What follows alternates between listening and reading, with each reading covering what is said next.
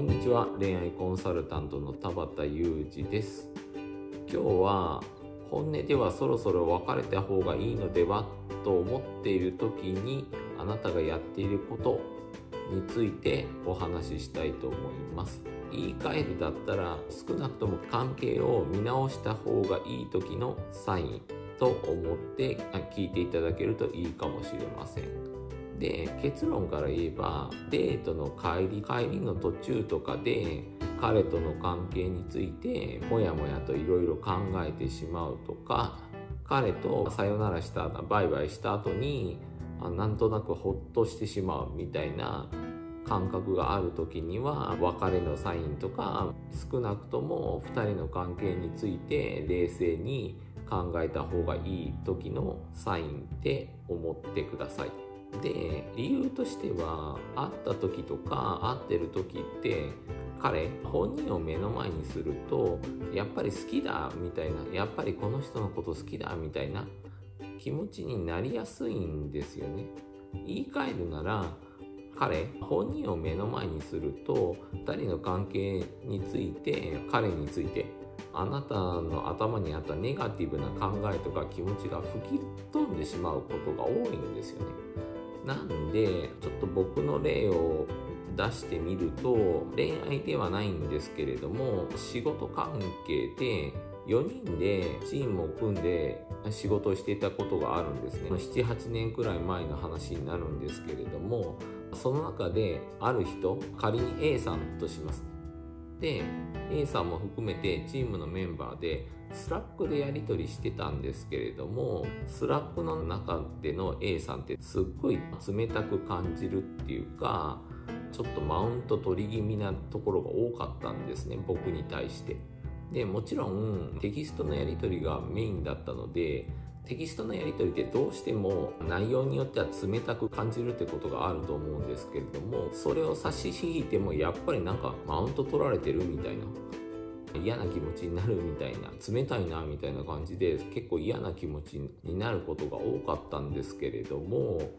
で何度か A さんと実際に対面で話することがあったんですけどその時には別になんてことないんですよね。仕事関係の普通の人のやり取りみたいな感じで別に普通の人だな別に悪い人じゃないんだなみたいな感じだったんですけどもやっぱり Slack の中でやり取りするとなんか嫌なことを言われてるっていうか冷たく感じるっていうかなんかマウント取られてるみたいな感じになることが多かったんで。あれなんか全然会った時と印象が違うなみたいに思ったんですけどその後僕はいろいろあってそのチームから離れることにはなったんでその後 A さんがどうなったかっていうのはよく知らないんですけれどもでお伝えしたいことはやっぱり会ってる時って脳が反応してこの人のこと好きだみたいに思ってしまうんですよね。でもちろん相手もあなたに会ってる時だと嫌な態度基本的には取らないですよね。でそれどころかあなたのことが好きだみたいな態度を取ってくるんですよね。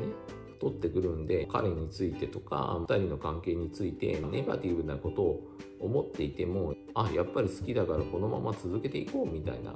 気持ちになるんですよねででもあなたとしては会ってない時にいろいろ冷静に振り返ってみるとイライラしたりとかモヤモヤしたりとか彼と過ごした後の時間になんだか一人になるとホッとするみたいな感じに思ってしまうんだったらやっぱり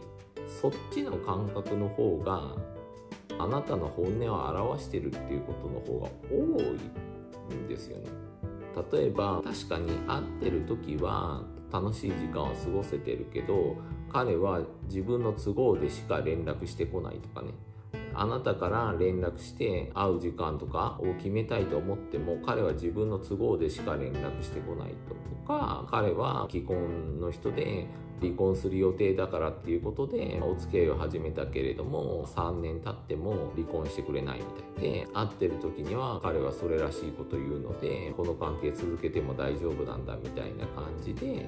思ってしまうけども会ってない時にあなたの気持ちがざわざわするとかモヤモヤするとか彼と別れて一人になった時間にホッとするみたいな感覚があるんだったら少なくとも関係は見直した方がいいと思った方がいいですね。つまりあなたの中でなんとなく不満が残ってるとか我慢してるとかちょっとネガティブに考えてることがあるんで彼に2人の関係をより良くするために伝えた方がいいことがあるってことだと思うんですね。なんで少なくとも関係を見直すサインだと思って2人の関係について彼と一緒にいない時に1人になった時に冷静にこの関係続けていった方がいいのかとかもう少し様子を見るべきなのかっていうのを考えてみることをおすすめしますね。この関係このまま先に進めちゃっていいのみこのまま続けていいのみたいに思ってる時って違和感みたいなものが必ず感じられるはずなので